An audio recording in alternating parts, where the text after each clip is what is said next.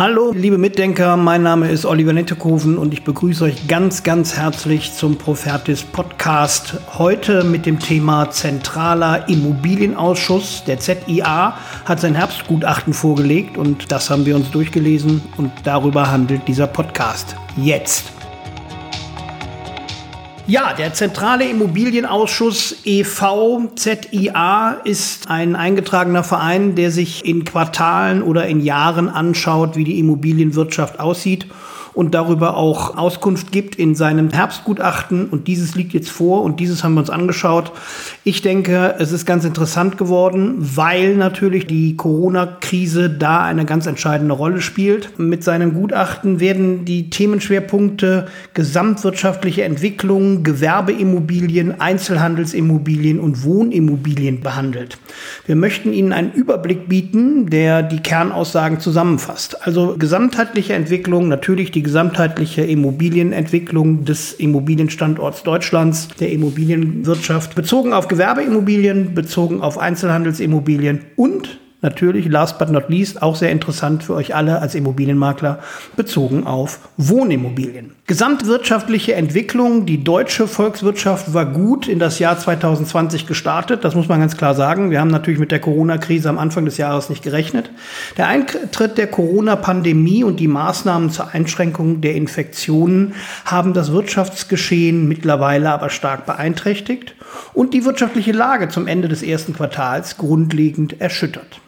Das hat zur tiefsten Rezession seit dem Zweiten Weltkrieg geführt. Die Bau- und Immobilienwirtschaft bleibt dabei nicht von der Krise verschont, obwohl die Auswirkungen hier bislang weniger schwerwiegend als in anderen Wirtschaftszweigen ausfallen.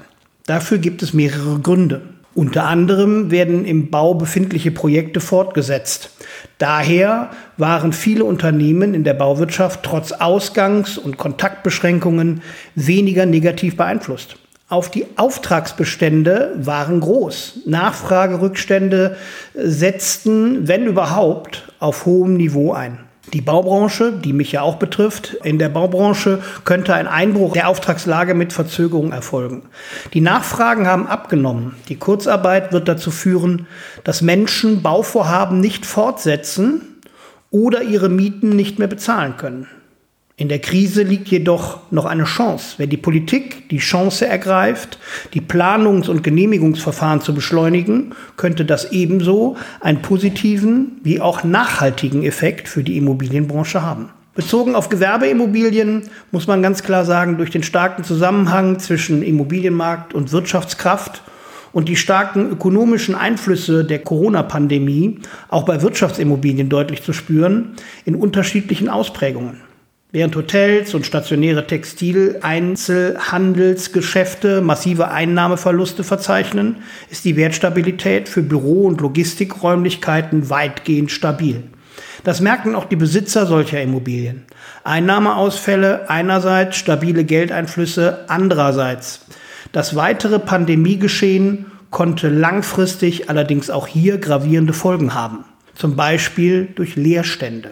Bereits mit Rückblick auf das Rekordjahr 2019 wurde für 2020 mit einem leichten Rückgang gerechnet für Investitionen in Wirtschaftsimmobilien, jedoch weiterhin mit einem dynamischen Marktgeschehen. Aufgrund der Corona-Pandemie dürfte der Anreiz zu investieren etwas nachlassen. Die Rahmenbedingungen an den Kapitalmärkten mit niedrigen Zinsen, hohen Liquiditätsreserven bei den Investoren und den überschaubaren Ertragsaussichten bei Staatsanleihen machen Investitionen in deutschen Büroimmobilien und anderen Wirtschaftsimmobilien aber auch weiterhin attraktiv. Wir kommen also jetzt zu den Einzelhandelsimmobilien. Der erste Lockdown aufgrund des Coronavirus bedeutete eine Zwangsschließung von mehreren Wochen für viele Branchen des Einzelhandels. Lediglich die zur Versorgung zählenden Branchen wie Lebensmitteleinzelhandel, Drogeriemärkte und je nach Bundesland einige wenige weitere Branchen dürften unter strengen Hygieneauflagen geöffnet bleiben. Etwa 80 Prozent der 475.000 Einzelhandelsbetriebe in Deutschland aber hatten ihre Geschäfte geschlossen.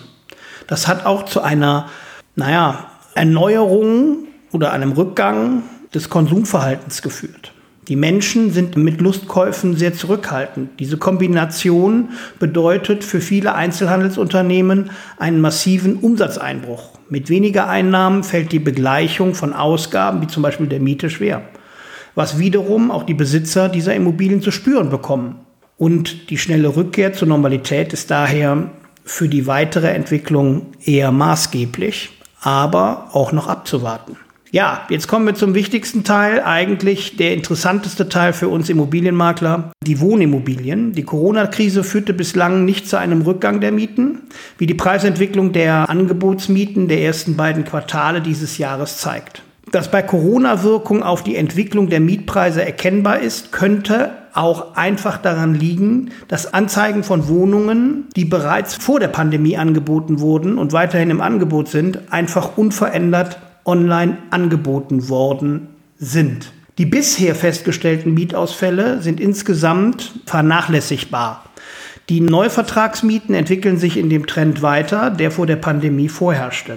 Ein wesentlicher Grund für diese nahezu geminderte Lage sind vor allem zwei Dinge. Die Nachfrage nach Mietimmobilien, insbesondere unter Singles, ist sehr hoch. Bei Bauimmobilien steht der Wunsch nach eigenem Zuhause und sichere Altersvorsorge im Vordergrund. Die Prognose für die zukünftige Entwicklung ist daher vorsichtig, vorsichtig, optimistisch. Wenn Sie sich das komplette Gutachten anschauen wollen, dann können Sie das gerne auf unserer Homepage tun. Sie finden in unserem Blog äh, den Link dazu, zia-deutschland.de und dann kommt der Link hinten dran für das Gutachten. Dort können Sie das alles einsehen. Wenn Sie diesbezüglich Fragen haben, schicken Sie uns eine kurze E-Mail unter info@profertis.com.